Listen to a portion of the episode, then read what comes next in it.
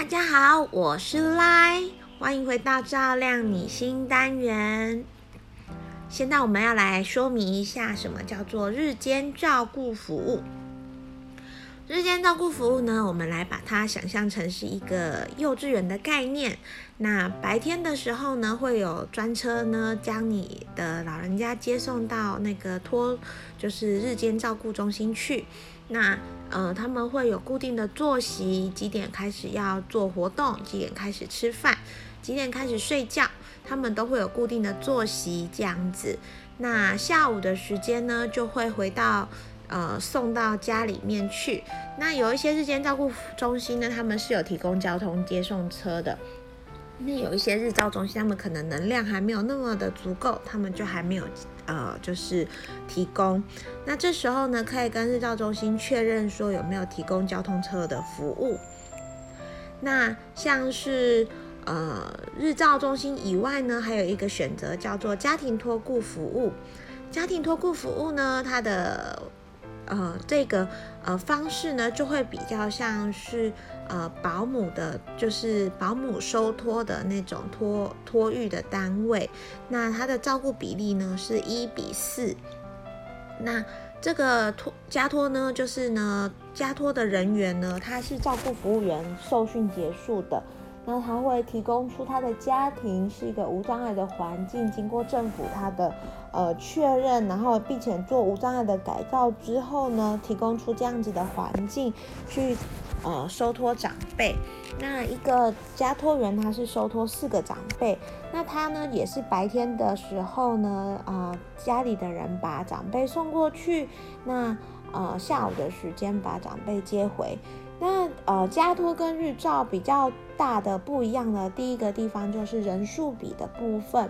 人数比的话，当然可想而知，日照的人数比当然会比较多，加托的人数比比较少。第二个就是加托的活动会比较有弹性一点点。因为加托的人数比较少一点，所以加托的活动会比较有弹性。可能他们今天天气比较好，他们可能呃人员的状况都比较 OK 的时候，加托员他的能力有有当下的状况可以，他可能就会把长辈带到呃户外去做一些简单的活动。或者是说呢，今天的长辈身体状况可能比较不是那么好，精神状况不好，那他们可能就会取消某一些活动，去改做其他的类型活动。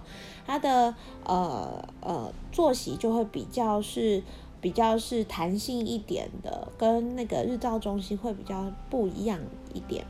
那日照中心呢，它的呃配置呢，大概就会是。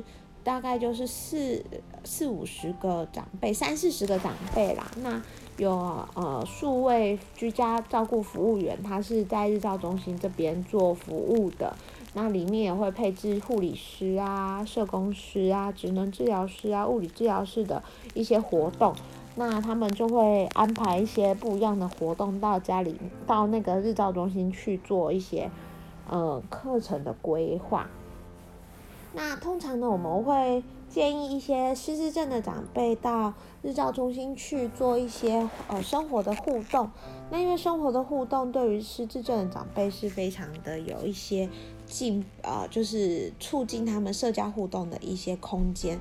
所以其实，如果假设是初期失智症长辈，问题行为并没有那么多，然后再加上他可能比较喜欢往外跑，比较喜欢互动的长辈，家里其实也没有时间可以呃，就是八个小时都一直看着长辈的人。那其实我们也很推荐说，可以把把将长辈送到日照中心去，它是一个。呃，蛮不错的选择。当然啦，因为日照中心他们有人数收托的上限，加托也是，所以呃，有些人会说，哎呀，那这样子有一些加托啊、日照啊都已经没有位置了。那这个也没有关系，我们可以先去做呃参观，然后确认如果真的长辈也喜欢这个环境，我们可以先做。登记排队预约的动作，那等到有人退托，或是有人真的没有办法再做呃那个日照收托的时候，长辈就可以排进去了。